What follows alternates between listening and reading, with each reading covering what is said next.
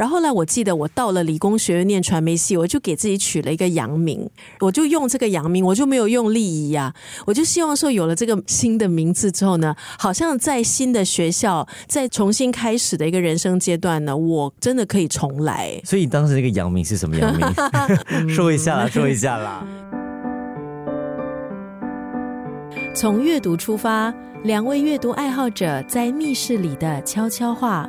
张成尧、陈丽仪的月月仪式。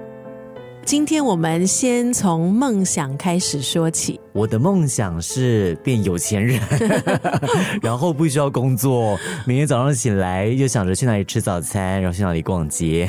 这应该也是很多人共同的梦想。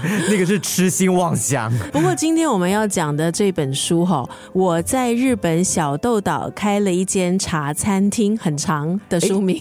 这个书名当中有两个元素，一个是日本，另外一个茶餐厅是香港。香港的饮食文化重要的代表哈，这是一部小。说，其实我看了这个书名呢，我就赶快去 Google 一下这个小豆岛。哦，原来呢，蛮多的日剧哈，曾经在这个小豆岛那边取景。它呢，就是在濑户内海，号称是梦幻小岛。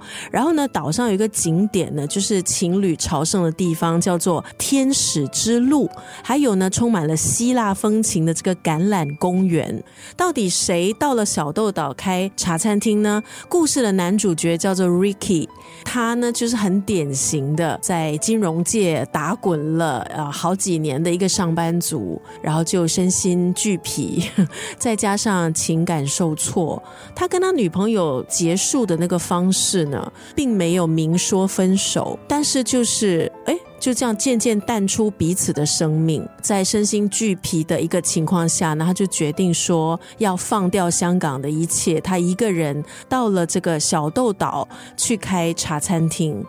可是我刚才讲放掉香港的一切嘛，好玩的是呢，他到了日本。他还是放不掉哦，他就开了港式的茶餐厅，卖的当然就是我们很熟悉的香港的呃菠萝包、港式奶茶、鸳鸯之类的。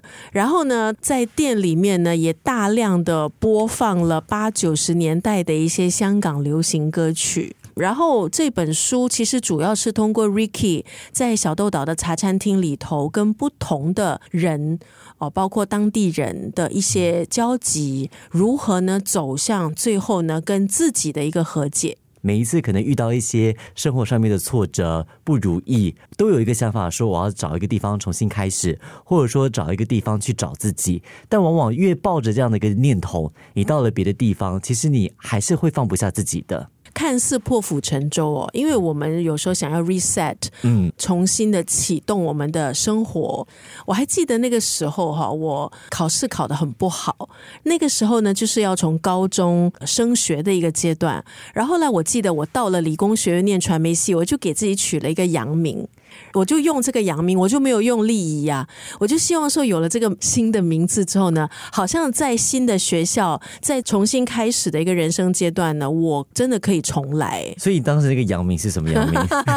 说一下啦，说一下啦，说一下让你笑一下是吗？对对对，我准备要笑了。伊琳，为什么会取名伊琳跟丽仪？伊琳，丽仪，有点像伊琳。所以这个也是德明跟金云他们知道那个名字吗？是。有一些同事知道，那认识我够久远的那些同事就知道。所以其实重启生活有很多不同的方式。对，那这个小说的主角 Ricky 他选的就是一个看似比较彻底，就是你把自己从一个你很熟悉、你生长的地方，算是有一点连根拔起，而且还是一个人呢。对，好到日本那边去。如果你讲说情节哈，不能说什么高潮迭起，但是他有一些章节也是蛮有趣的，比方说有一个章节是他喝了酒，讲他喝了酒之后呢，他去了另外一个空间，到了一个不存在的车站，然后在那个车站他遇到了他以前在香港最要好的哥们，然后呢，他们就坐在那个车站的月台上面喝啤酒聊往事。可是其实那个空间、那个车站是不存在的。就像你刚才讲的，他还是放不下很多的东西，即便他可能手机的群组有跟哥儿们的群组，但是他也不活跃，所以他也以为说，哦，茶餐厅的忙碌已经是够了。但是后来，他竟然在酒后进入了这样的一个不同的空间，跟这样一个不同的维度，所以我觉得，哎，那个章节也反映到了那个角色的一个心情。所以这本书它其实是有一点像一个自我救赎的过程，他选择用一个我们觉得很浪漫的一个方式，但这个过程当中也许不如他一开始所预期的，但是他过后有找到另外一个自我救赎的方式了吗？嗯。你现在要剧透吗？就不可以剧透，对不对？对对，我在考虑我应该透露那什么部分。在跟不同的人物互动当中，其中的有一个人物也蛮特别的，她是一位太太。这位太太呢，她跟香港是很有渊源，因为她崇拜的是一个香港的艺人已故的张国荣，所以她每次进来那个茶餐厅，她就会问。我可以点歌吗？我要点张国荣的歌。然后他还会讲广东话。然后他也曾经跟他的先生在香港有过，就是去玩啊，有过美好的回忆。可是因为他的先生跟张国荣都已经离世了哦，所以他其实是借由来到那个茶餐厅去缅怀张国荣，也缅怀自己的丈夫跟与丈夫在香港的一些回忆。对，可是他一直都不敢再回香港。他只敢去茶餐厅，然后后来就因为跟 Ricky 比较熟悉了，然后两个人呢就知道彼此的一些故事。然后这个书的结尾呢是这位太太呢，她也和解了，她选择跟她的儿子。这本书读起来就淡淡的，我刚才讲没有什么高潮起伏，我觉得也配合它的整个场景，小豆岛就是不温不火这样子带出了不同的人物啊，故事的这些不同的一些主线啊，然后也没有讲什么大道理，嗯，可是我觉得经由主角跟不同人物之间的这一些发展，嗯，是可以让我们呢去重新的把他们之间的一些东西投射在我。我们的身上，其实我们人生当中有很多所谓的道理，都是藏在平凡的一些生活。平凡的一些日常当中的，只是因为我们日复一日的忙碌，日复一日的被消耗，所以我们可能也没有去看仔细，或是没有去感受，我们就这样一天一天的过了。可是我觉得像这一部小说是一个挺好的提醒，就是可能在不同的人生阶段，我们可能也可以停下来，稍微停下脚步吧，然后呢，可能去想一想。自己的一些心结也好，或者是自己一些过不去的一些坎，嗯，它可能埋在你的心里面，但是它其实并没有消失，它可能在不同程度上影响了你。可是你选择把它压下来，或是你选择视而不见，可是那是自欺欺人。那最终可能到了某一个人生阶段，全部都会一涌而上，你最后还是得面对。就跟这本书的这个主角一样，很多时候我们以为不去理他，不去管他，就好像我们逃到了另外一个国家的那个感觉一样，跟那个选择是一样的。但其实你心里面没有跟他做和解，他会永远缠着你。就可能在你喝醉的时候，在人生的某一个时刻的时候，它还是会影响着你。嗯，甚至是可能你遇见一个人，哎，很多的往事又回来。对。然后我觉得我们也常常会这样子，就是可能一些不如意啊，或是你觉得很累啊，说好了，我出国了，我去外面兜一圈了，回来我就会好一点了。有一段时间，我身边的人很流行。出国找自己，我很不了解这个找自己的概念。天在下雨，哇啦啦啦！就你知道吗？他们好喜欢出国旅游，然后我不懂是不是因为那段时间那个《Eat Pray Love》这部电影很红，总觉得说一定会有一些很很宝贵、很意想不到、很浪漫的东西。会在你一个人去国外旅行的时候呢，能够收获到的。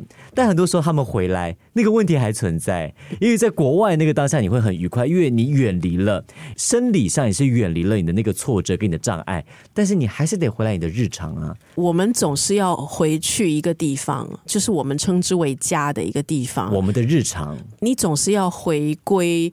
所以像 Ricky 呢，就是他选择在一个新的地方重新的生活，他那。个真的就是我觉得要很大的勇气跟决心，跟旅行又不一样了。嗯，谁没有过这样的梦？到一个像小豆岛这样的一个地方，重新开始自己的人生，不管你做什么，可能我觉得这个也在很多人的这个梦想清单吧。这个虽然是一个虚构的角色，但是现实生活中一定也有人做过类似的事情。你知道为什么会拿起这本书吗？因为这个书名呢，我觉得它有讲到我自己的一个梦想，也蛮想做的一件事。我就是到一个地方，可能在那边做一个小生意。不一定做小生意，但是我要停留久一点，就是我可能真的是要待上个几年的时间在那个地方，就是比较深度的去感受那个地方的风土民情啊，然后跟当地人有一个比较深度的一个交流吧。回到我们这本书要聊的这个主题哈，今天无论我们是在我们的日常。继续生活，还是我们选择到一个新的地方，开启一个新的人生？有一些我们过去有过的一些错挫折、跟伤痛、跟经历，他没有办法因为我们的逃避而解决的。所以，无论到最后你是选择日常，还是在国外有新的人生，你还是得跟那些伤痛做和解。可能是伤痛，可能是遗憾，可能是一个你一直都没有办法跨过去的坎，对，或是解开的一个结。就像最近在社媒不是有一则新闻吗？就有一位美国的女士，五十多岁了，她要找一个新加坡的笔友，他们两个人失联了三十年，曾经互相通信十年。年然后他偶尔会想起这个笔友，他会想：哎，这笔友我已经跟他失联三十年了，他到底怎么样了？可能对一般人来讲，他听了这个故事，他会觉得有什么大不了？不就是一个 pen pal 吗？不就是一个笔友吗？那就算啦。失联失联啊！可是对于那个妇女来讲，他们的书信的往来肯定是有什么东西在她的心里面是一个很重要的价值，或是很重要的回忆。所以，即便他五十多岁了，他还是要寻找这个以前的笔友。然后，皇天不负有心人，他找到了。然后，在一片的那个新闻、那个乌烟瘴气当中，我觉得至少说这个这样的一个新闻，我觉得还蛮温暖的。哎。他解开了一个遗憾，对，不是遗憾了，因为他其实只是想知道一件事，嗯，这个人过得好吗？就是这样。